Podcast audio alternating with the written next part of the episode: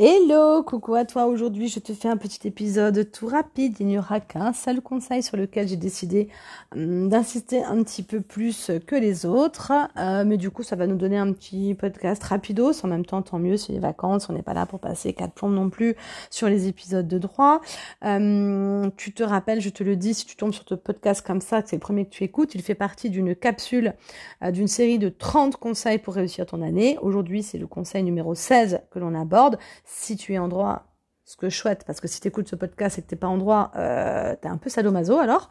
Mais euh, effectivement, si tu es en droit et que si tu es euh, intéressé, va écouter les premiers jusqu'à 15, tu verras, tu vas y apprendre plein de choses, plein d'astuces et de conseils pour réussir ton année, que tu peux mettre en application dès maintenant. Et en tout cas, rien que d'y penser tout de suite, moi je trouve que c'est quand même pas mal pour la rentrée. Aujourd'hui, je te parle du conseil numéro 16 qui est de te chronométrer. Alors ça, c'est hyper important. C'est un conseil pour ma part que j'ai découvert beaucoup trop tard parce qu'en toute honnêteté, je le faisais pas quand j'étais étudiante parce que tout simplement personne ne me l'avait dit et que j'ai pas eu ce, bon conseil là. Ce qui est vraiment dommage. En revanche, je le fais aujourd'hui dans ma vie de tous les jours pour mon travail à moi qui est plus axé business du coup, formation, etc. Bon bref, t'as compris. Et euh, c'est quelque chose qui est hyper important. Donc ce chronométrer, c'est marrant, c'est quelque chose que l'on fait tous un petit peu spontanément quand il va s'agir de faire un oral, quand il va s'agir euh, d'aller parler en public, euh, bah, ou tout simplement parce que c'est chronométré, on va s'entraîner à se chronométrer. On va se dire, voilà, tu dois faire une présentation en 10 minutes, tout le monde fait, oh là là là, 10 minutes, 10 minutes, donc tu mets ton chrono 10 minutes, puis tu t'entraînes plusieurs fois jusqu'à ce que, en gros, ton texte fasse 10 minutes. Et ça, ça paraît complètement normal de le faire. Demain, je te dis, tu fais une présentation, il faut que tu le fasses en 10 minutes. Le premier réflexe que tu vas avoir, tu vas te chronométrer. On est d'accord ou pas? Je crois que pour tout le monde, enfin, a priori, si tu raisonnes pas comme ça, il y a un problème, mais a priori, tout le monde raisonne comme ça. Ce qui est fou, c'est qu'on vous dit dès le début de l'année que vos examens se feront en 1h30 pour l'école et en 3 heures pour les partiels. Tu le sais, et pour autant, personne se chronomètre pour faire les TD. Personne. Personne, quand tu as un cas pratique à faire, personne va se mettre un chrono pour se dire, allez, paf, 1h30 ou allez, paf, 3 heures. Personne ne va aller s'entraîner à faire des annales en 1h30 ou en 3 heures, etc., etc.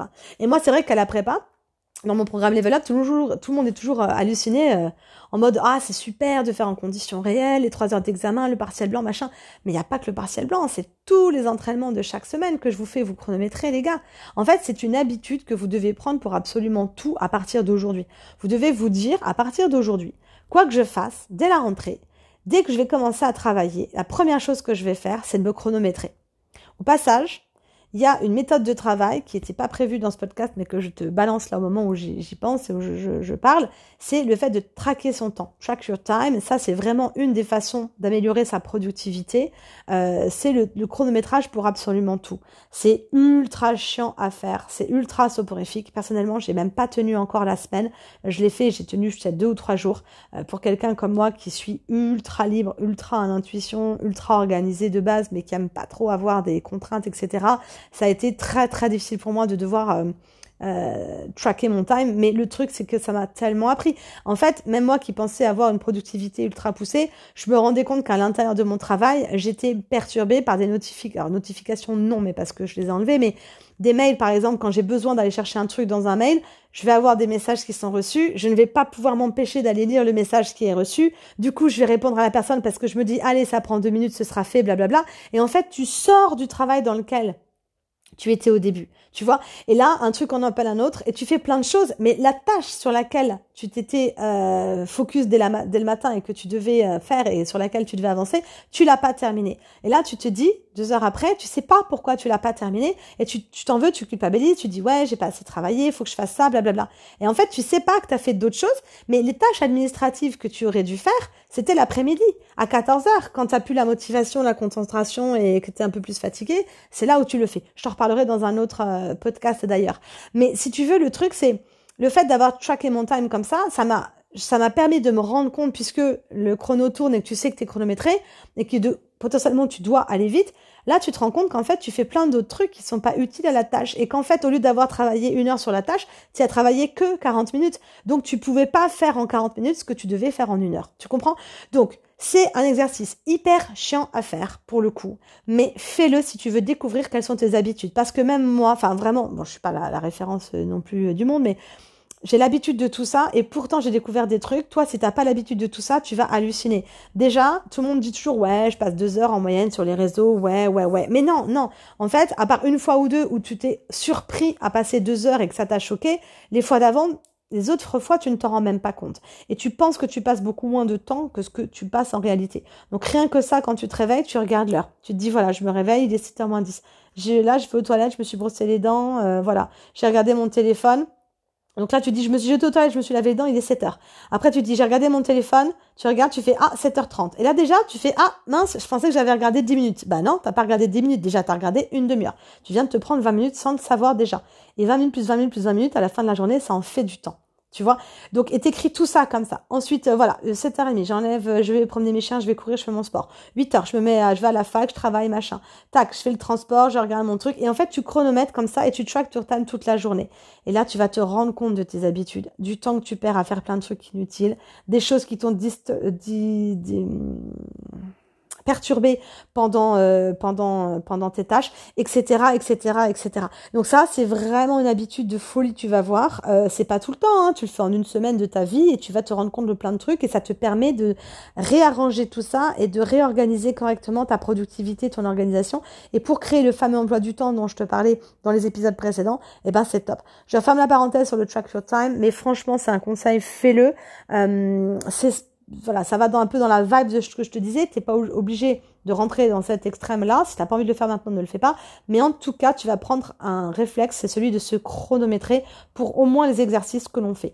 On te dit que ton exercice va se passer en 1h30 ou 3 heures. Il faut impérativement que tu arrives à faire un cas pratique en 1h30, que tu arrives à faire un cas pratique en 3 heures. Et pas un cas pratique qui a été décomposé en 18 fois. Et là, euh, référence à l'épisode d'avant où tu as pris du recul et de la hauteur pour avoir la bonne réponse. Non, c'est tout de suite, tu as les infos et il faut que tu prennes ta décision, paf, paf, paf, et que tu aies un raisonnement et que tu aies la bonne réponse et tout. Et ce qui est important aussi, c'est que par exemple, moi dans mes dans mon programme Level Up, quand il y a les, examens blancs par exemple, ce que je dis à mes étudiants, c'est tu mets 1h30, tu mets 3 heures, mais après t'arrêtes. Tu rends la copie comme ça. Il est hors de question de terminer. Parce qu'à l'examen, tu ne pourras pas terminer. Si tu habitues ton cerveau à chaque fois à dire, il y a une deadline, il y a un horaire qu'il faut respecter, mais c'est pas grave si ça dépasse parce qu'on se termine quand même, tu n'arriveras jamais à donner à ton cerveau euh, cette urgence dont il a besoin pour terminer les choses. D'accord? On le dit tout le temps, euh, les choses qu'on veut pas faire ou qu'on se sent pas capable de faire et tout. On te dit, euh, moi par exemple j'ai le vertige aujourd'hui parce que je suis vieille. Avant je l'avais pas, mais en vieillissant je l'ai. Et donc j'ai le vertige. Maintenant, tu, donc je peux pas rien faire. J'ai les jambes qui tremblent, je vais tomber dans les pommes, je vomis, je suis pas bien, machin. Maintenant, en face, tu me dis, il y a quelqu'un qui a un flingue sur la tempe de mon fils et qui me dit, tu traverses, sinon je le tue je le traverse au triple galop, le fil, je le traverse parce qu'il y a mon fils en face. Ok? Donc tout ça pour te dire quoi? Si tu ne donnes pas ce sentiment d'urgence à ton cerveau, si tu n'as pas bien compris quel est le sentiment de vie ou de mort, d'urgence, de terminer ce truc à temps, eh bien ton cerveau ne va pas se mettre en transe pour aller libérer toute la sérotonine nécessaire, tout le stress nécessaire, tous les hormones nécessaires qui vont te mettre en situation où tu vas dans un deep work tout de suite, tu vas pouvoir bosser, être vachement efficace, parce que si tu sais que tu as le temps et que ça va, que tu peux le refaire après, ton cerveau va pas se stresser. Donc il faut que tu t'habitues à te mettre en situation de vie ou de mort chez trois heures. Moi, ce que j'aime bien, je disais toujours un peu, je l'avais déjà cité un exemple dans un podcast d'ailleurs, mais quand tu sais que tu vas partir en vacances trois heures dans les trois heures, quand tu sais que tu te fous à ton bureau à 9 heures, mais qu'à midi, tu vas avec tes copines manger au resto, il y a un tel qui vient te chercher, euh, voilà. Ou tu sais qu'à midi, tu pars en vacances. De 9h à midi, t'as pas vu comment tu vas vite pour bosser? Par rapport à euh, quand tu une journée devant toi et que là, tu es longue, longue et que tu vas aller faire mille autres choses plutôt que de foutre sur ton truc à faire. Tu as noté ça. Et eh ben c'est parce que tu sais que tu as une deadline, tu sais que c'est non négociable, tu sais qu'à midi, quoi qu'il arrive, tu te barres, tu en plus envie, as envie en plus de te barrer, donc tu vas te manier. Et de 9h à midi, mais ça va aller très vite. Et si ça se trouve, tu vas le faire qu'en deux heures ton truc. Et eh ben là, c'est exactement la même chose. Sauf que si tu le fais que le jour de l'examen, tu vas paniquer Et là, les hormones que tu vas déclencher, ça va être l'hormone de stress, mais en mode panique à la bord. T'auras aucun réflexe, aucune habitude, aucun entraînement. Et c'est là où, bah, on fait des pages blanches et où j'ai tous les étudiants qui me contactent en mode, euh, j'avais, je pouvais rien écrire, j'ai fait de la merde, j'ai perdu mes moyens, je savais plus rien dans ma copie, etc. Si tu fais ça à chaque fois, nous, chaque semaine dans Level le programme, on s'entraîne toutes les semaines sur un, cas pratique, un commentaire d'arrêt, en fonction de vos TD, on suit le programme et on les fait, on applique tout ça. Et ben, toutes les semaines, les étudiants, ils ont des réflexes à mettre en place, chronomètrent, ils ont, je leur donne en général une demi-heure, une heure pour faire le caprat et après ils doivent faire euh, la séance de correction. Mais si tu veux, ils, ils savent qu'ils se chronomètrent et ils ont trois quarts d'heure pour le faire. Et pas plus, ou une demi-heure, euh, voilà, en fonction du temps qu'ils se sont donnés. Et ils arrêtent. Et s'ils ont fini, tant mieux. S'ils n'ont pas fini, tant pis. Et c'est un peu le sentiment de, oh mon Dieu, je suis en stress. Derrière, dans la foulée, ils font la séance de correction où je leur explique exactement comment il fallait partir, quel chemin il fallait prendre, la méthode, on approfondit le cours, blablabla. Bla, bla, bla, Et à chaque fois, tu dis, ah ok, j'aurais dû faire comme ça, j'aurais dû faire comme ça, ok, j'ai compris ce qui m'a manqué, là où ça a pêché. Et la fois d'après, la séance d'après, quand tu te remets en situation comme ça de stress, t'as trois quarts d'heure pour le faire, paf, tu sais comment tu dois faire par rapport à la séance d'avant. Et là, t'avances. Et c'est comme ça, en fait, toutes les semaines qu'on avance, ce qui fait que le jour de l'examen blanc, mais les gars, c'est finger in the nose c'est tranquille et mille. T'as l'habitude, t'es en situation de stress H24, du coup, tu perds pas du tout tes moyens, c'est une habitude pour toi d'être dans cette situation-là. Le chrono, t'en as pas peur, il est ton ami, tu sais exactement quelle chose faire, et ce qui est chouette, et moi, c'est des moments que je préfère à la fin du programme, les étudiants, quand ils se chronomètrent, ils en ont plein à foutre du chrono, ils ont l'habitude, et à la fin, ils se chronomètrent plus. Ils savent exactement combien de temps ils vont faire le truc parce qu'ils savent à quelle étape ils font quoi.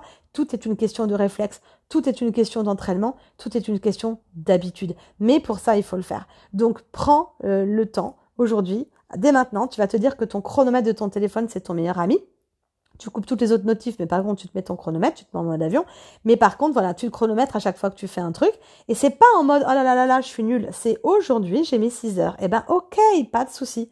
Eh ben, la fois d'après, je mettrai 5h45 et puis après 5h40, puis après 5h30, puis après 5h20, puis après 5h, puis après 4h, puis après 3h, t'as compris. Donc le but du jeu, c'est vraiment de se chronométrer pour s'entraîner à être toujours dans une zone d'inconfort. Et puis surtout, le jour de l'examen, tu sauras gérer ton temps, tu sauras gérer cet inconfort, tu sauras gérer ce stress, tu sauras exactement comment faire en 1h30 ou en 3 heures. Et ça, c'est vraiment hyper important. Tous les gens qui te disent je mets 8 heures pour faire un TD et qui veulent pas changer, eh ben moi je te dis que ces gens-là n'ont jamais eu 16 à leur examen. C'est pas vrai. Ce n'est pas vrai. Ces gens-là, peut-être qu'ils s'en sortent avec des 12, puis ils sont tout contents d'eux, bah, tant mieux, grand bien leur face. Mais ces gens qui mettent 8 heures pour faire un TD n'ont pas 16 à l'examen final. C'est impossible.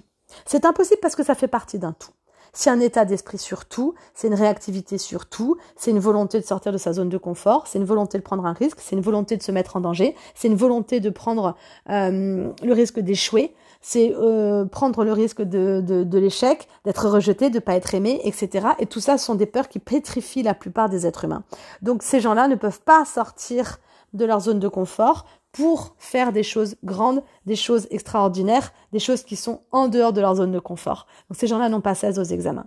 En revanche, tu vois, ça tient un peu de choses la vie. Si tu as l'humilité et le courage de prendre un chronomètre pour à chaque fois te mettre en situation d'inconfort, pour à chaque fois te renvoyer ton échec, parce que tu feras pas en trois heures au début. Tu feras en situation d'échec au début. Mais si tu prends dès le parti, dès le début, de dire ok, l'échec c'est pas un problème pour moi, j'aime l'échec. L'échec, c'est quoi la réussite? La réussite, c'est uniquement une répétition d'échecs. La réussite, elle vient après 10 euh, échecs. Et seulement le onzième, c'est la réussite. La réussite, elle n'arrive pas autrement. Tu crois vraiment que les gens ont envie d'échouer dix fois de suite? Personne n'a envie de le faire. Il y a que ceux qui ont compris que l'échec, c'était génial. L'échec, c'était la vie. Que l'échec, c'était la réussite. Il y a que eux qui ont compris et qui y vont dix fois de suite se foutre la gueule dans le mur. Pour la onzième, réussir. Ne pas réussir à 12, hein, les gars. Je vous parle de réussir à plus de 16. Réussir. Sentir vraiment ce que c'est. La fierté de soi la joie, la fierté d'avoir été jusqu'au bout, d'être sorti de sa zone de confort, d'être sorti de ses limites, d'avoir tellement appris, d'avoir fait un voyage. C'est ça la vie en fait. Bref, je pars un petit peu dans des digressions, vous l'avez compris. Quand je pense que je suis partie d'un chronomètre et que tout ça tient à un chronomètre, franchement, J'espère que cet épisode de podcast va éveiller quelque chose en toi, que tu vas déclencher ton chronomètre, que tu vas te chronométrer à partir d'aujourd'hui et que tu penseras à moi à chaque fois que tu te chronométras. Je t'en supplie, si cet épisode t'a aidé, mais note-le, pourquoi tu le fais pas? Mets-moi un petit commentaire, pourquoi tu le fais pas? Partage-le en story, pourquoi tu le fais pas? Abonne-toi, pourquoi tu le fais pas? Tu verras, ça va t'aider et en plus moi ça m'aide aussi, ça permet à mon podcast d'être plus visible et d'être mis en avant et ça c'est un petit peu euh, le, but de ce pourquoi je fais tout ça. Donc si tu veux à ton échelle, aide-moi en faisant tout ça. Moi je te dis à bientôt pour d'autres conseils pour réussir ton année. Bye